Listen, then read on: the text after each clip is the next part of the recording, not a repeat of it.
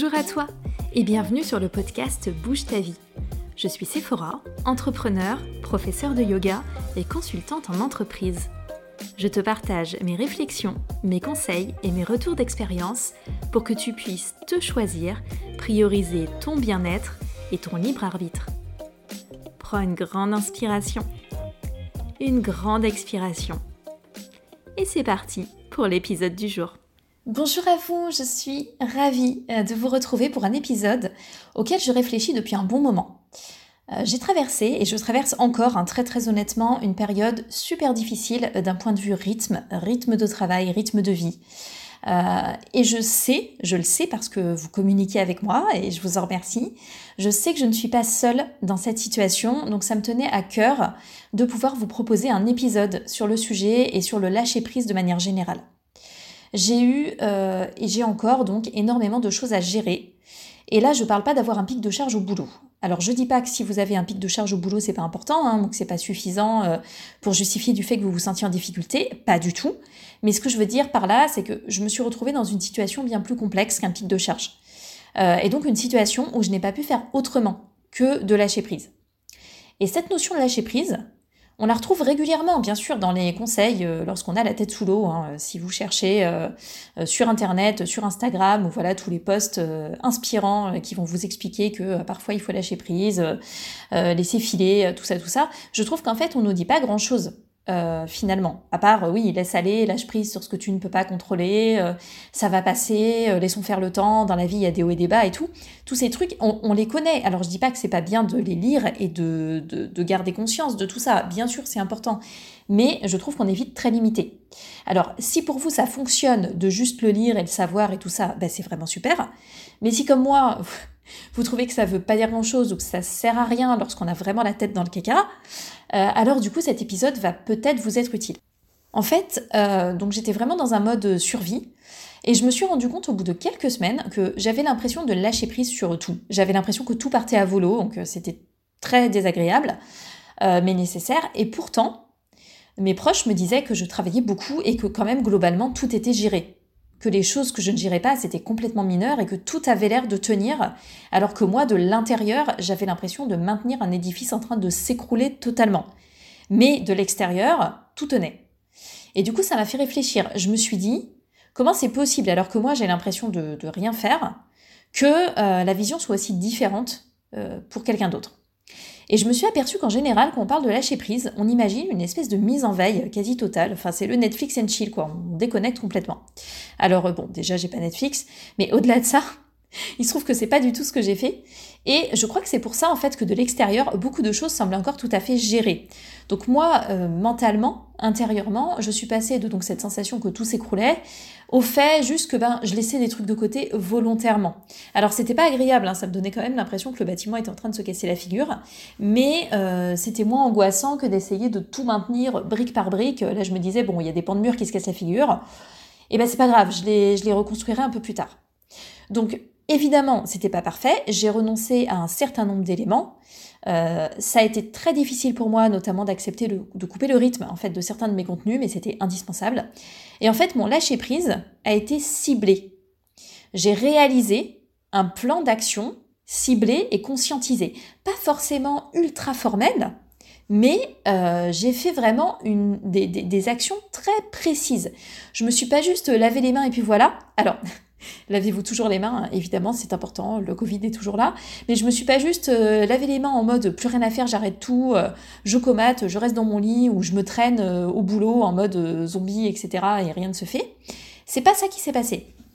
Ce que j'ai fait, c'est que j'ai gardé une vision très claire des tâches que je dois réaliser au quotidien. Alors ça, il faut savoir, et si jamais vous, vous n'êtes pas au courant un peu de toutes les tâches que je réalise, euh, je vous mettrai dans les notes de ce podcast le, le, détail un peu sur les coulisses de mon activité. J'avais fait un épisode là-dessus, et vous comprendrez beaucoup mieux ce dont je parle, sachant que depuis cet épisode, il y a d'autres activités qui se sont ajoutées.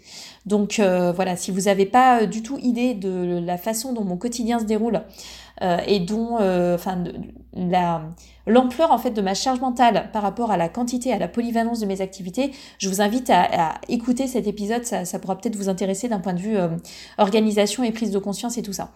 Mais du coup, euh, je, suis obligée en fait dans mon quotidien de toute façon de, de garder une vision super claire de toutes mes tâches. Donc là, j'ai gardé cette vision de tâches quotidiennes et j'ai fait une priorisation. Comme je le disais, j'ai stoppé ou ralenti la production de certains de mes contenus. J'ai notamment complètement freiné Instagram, en tout cas la partie yoga, parce que maintenant j'ai deux comptes Instagram. J'ai un compte pour ma, troisième activité euh, qui porte sur l'écriture. Et euh, du coup, euh, ça je l'ai maintenu parce que c'est un début de compte Instagram. Et puis j'ai pas les mêmes contraintes en fait sur ce, sur ce compte-là. Mais en tout cas, la partie yoga, je l'ai complètement freiné. J'ai mis aussi un frein sur les newsletters. Euh, et également sur ce podcast où vous avez eu bah, une semaine sans épisode. Et peut-être que vous allez vous dire, c'est pas grand-chose, une semaine sans épisode. Peut-être que c'est peut-être un détail pour vous, mais pour moi, ça veut dire beaucoup.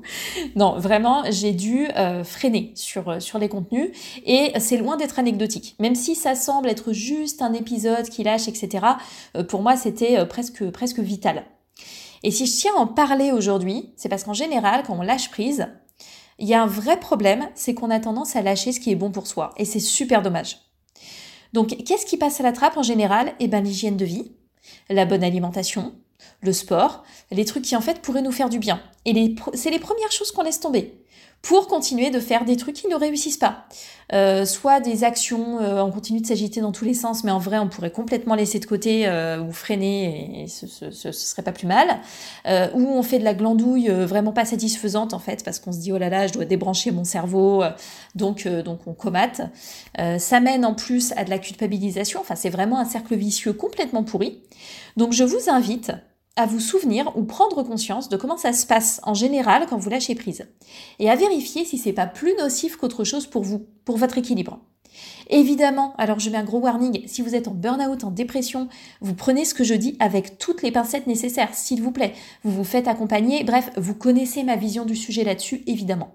Mais lorsque c'est des coups de fatigue, de lassitude, de tunnels, euh, voilà, depuis lesquels on, on a l'impression qu'on verra pas la lumière du jour avant longtemps, alors vraiment, vraiment vérifier la façon dont vous avez l'habitude de lâcher prise et voyez si ça pourrait pas être tout simplement plus constructif pour vous. Donc de manière ultra concrète, je vous invite à faire la liste de toutes vos tâches. Si c'est quelque chose que vous n'avez pas l'habitude de faire, vous listez tout. Lorsque vous listez vos tâches, vous devez être en mode gestion de projet, c'est-à-dire que euh, vous, ne prenez pas un, projet ou une, une espèce d'énorme tâche dans laquelle il y a plein d'autres sous-tâches, vous décomposez petite tâche par petite tâche et vous identifiez en premier, non pas ce qui est urgent ou ce qui vous paraît important, parce que vous allez généralement pas choisir les bonnes choses, vous allez identifier plutôt ce qui est nécessaire à votre équilibre physique et mental. Et ça, en général, ça va vous faire ajouter des tâches. Parce que lorsque vous allez faire votre liste, votre tout doux, euh, pour beaucoup de personnes, vous ne mettez pas, euh, je sais pas, avoir un temps pour soi, euh, respirer profondément, euh, faire une séance de yoga, euh, parler à quelqu'un qui me fait du bien. bizarrement, vous n'allez pas mettre ça. Hein. Vous allez mettre s'occuper de ceci, cela, faire les courses, faire ça au boulot, le dossier machin, gérer tel truc, la facture. voilà, vous n'allez pas du tout mettre les bonnes choses. Donc, vous faites votre tout doux, toutes vos tâches, tous les trucs que vous avez à gérer vous videz votre cerveau sur cette liste de tâches qui peut être aussi grande qu'il le faut, mais ensuite vous vérifiez ce qui est nécessaire pour vous-même votre hygiène de vie, votre équilibre mental.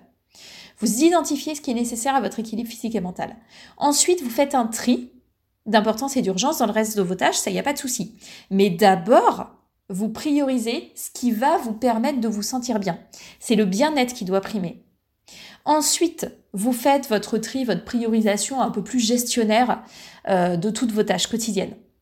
C'est pas compliqué à faire en vrai. Par contre, je vous le dis, ça demande une vraie honnêteté. Ça demande une vraie honnêteté et un vrai investissement. Mais si vous le faites correctement, je suis convaincue que ça va vous permettre de trouver des moyens, même quand c'est la loose totale, hein, de conserver votre hygiène de vie, de conserver votre sport, de conserver les projets qui sont précieux pour vous.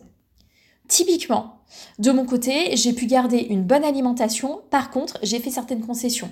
Il y a certains trucs que j'achète qui sont préparés. Alors préparés, euh, on se comprend, hein, euh, préparés euh, de certains légumes, un peu préparés en avance du magasin bio. Hein. Je suis toujours pas en train de, me faire livrer Deliveroo ou Uber Eats. En plus, je passe euh, par ces plateformes quand je peux l'éviter parce qu'elles sont très peu respectueuses euh, d'un point de vue euh, point de vue social des, employés qui n'en sont pas donc je passe plus par ça. Mais je, trouve des compromis en fait, mais j'ai quand même pu garder une bonne alimentation. Pour moi, vous savez que avec la quantité de sport que je fais et le rythme que j'ai, mon alimentation est absolument essentielle. Donc c'est clairement pas quelque chose que je vais mettre de côté. Euh, j'ai pu euh, bon, faire mon sport, ça bien sûr. Euh, j'ai pu continuer de passer du temps de qualité avec les personnes qui sont précieuses pour moi et qui me font du bien.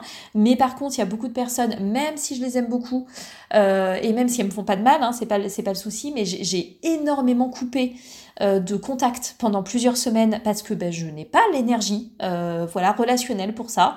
Euh, je suis aussi quelqu'un qui est très sociable, mais mon, énergie se ressource quand je suis seule. Donc si j'ai des choses à couper, ben, je vais pas aller boire un coup avec quelqu'un, je vais même pas parfois avoir quelqu'un au téléphone. Enfin, vraiment, je limite énormément mes interactions sociales. mais du coup, j'ai gardé uniquement ce qui est le plus utile et le plus boostant pour moi. Euh, j'ai également gardé les projets importants et pas forcément les projets les plus rentables, ce qui est un gros pari, hein, puisque je suis quand même à mon compte et, entrepreneuse. Euh, donc euh, j'ai pas gardé les choses qui, pouvaient normalement être les plus rentables, mais j'ai fait du travail de fond sur mon business avec la refonte du site web qui est en train de se préparer, avec beaucoup de travail justement sur l'emailing. Alors oui, j'ai raté des newsletters, mais j'ai un gros travail de fond qui est en train de se, faire sur, sur l'emailing. j'ai également ben, mis le paquet sur ma formation d'écriture qui est en cours parce que ben là ça se finit euh, euh, fin novembre et après j'ai encore une autre échéance fin janvier et je sais que c'est ça euh, qui est important pour moi de prioriser dans ma vie actuellement. Voilà, c'est comme ça. ça paraît peut-être pas être le choix le plus rationnel ou le choix le plus pro dans le sens boulot, quotidien du boulot. Mais moi, je sais que sur le moyen long terme et pour mon bien-être et pour mon équilibre, c'était le plus important que je mette ça en priorité.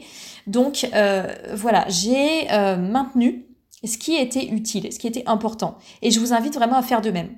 En tout cas, je vous invite à y réfléchir. Je vous souhaite une très très bonne réflexion, une bonne priorisation euh, de vos tâches, de votre bien-être, de votre équilibre.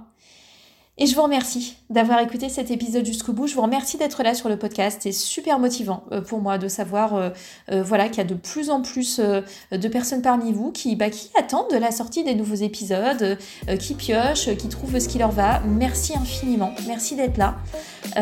prenez soin de vous et je vous dis à la prochaine.